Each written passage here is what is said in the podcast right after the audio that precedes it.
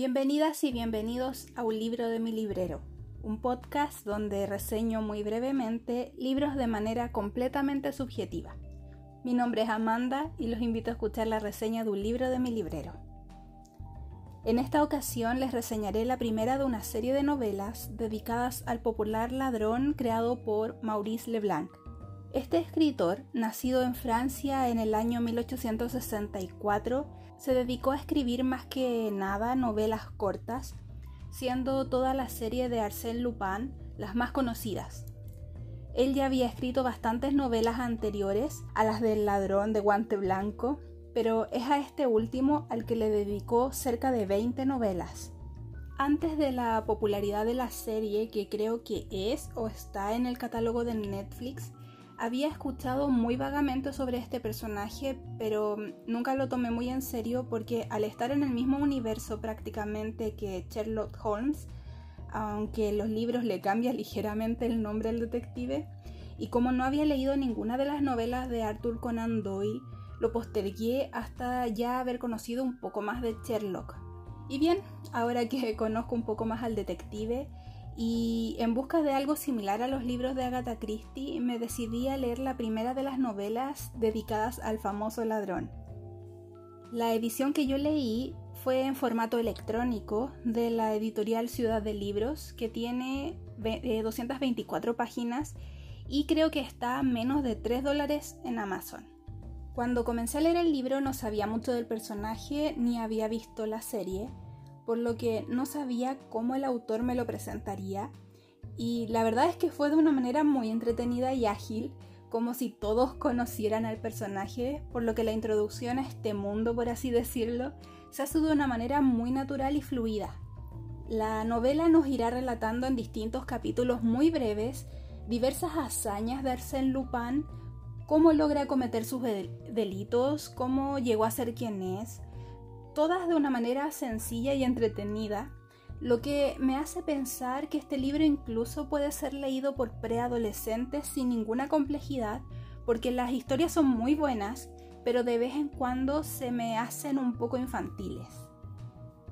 Yo no utilizo esta palabra a modo despreciativo, sino que en realidad creo que esto aumenta el rango de edad para introducirse en el mundo de Lupin. Y si bien es una obra que tiene un par de personajes recurrentes, como el mismo narrador, que es un amigo y confidente del protagonista, y Ganimard, que es el policía que trata de capturarlo, cada historia tendrá personajes nuevos, pero a diferencia de los libros de mi adorada Dama del Misterio, Agatha Christie, no tuve mayores problemas con los nombres porque en cada historia son pocos los personajes y no 10 o 12 como en los libros de Agatha Christie, donde además debes memorizarlos para poder seguir el hilo, narrativo. Quisiera reconocer que todas las historias me entretuvieron, excepto una,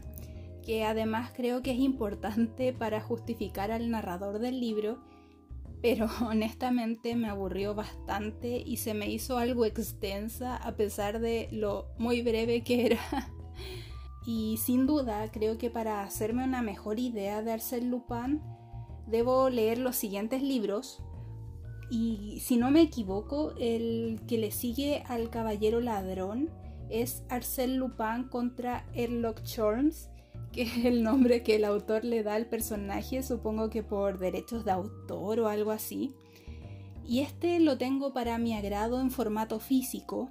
que es otra experiencia de lectura y tal vez me permita ir eh, percibiendo una evolución en la historia, en el personaje y la narrativa, porque como ya dije, es un libro que puede leer fácilmente un chico o chica que estén saliendo de la niñez y a veces ya como adulta quisiera leer historias más complejas. y aparte de esto, me llama la atención cómo el autor retratará a, entre comillas, Sherlock Holmes, porque la aparición que pudo tener en esta novela en particular me pareció bastante simple y distinta de cómo Arthur Conan Doyle nos mostraba al excéntrico detective. Pero bueno, la siguiente novela será historia para otro episodio quizás. Y termino este señalando lo entretenida que fue la experiencia de entrada al mundo de Arsène Lupin. Y como siempre, les recuerdo que tendrán un episodio cada semana para reseñarles aquí un libro de mi librero. Hasta la próxima.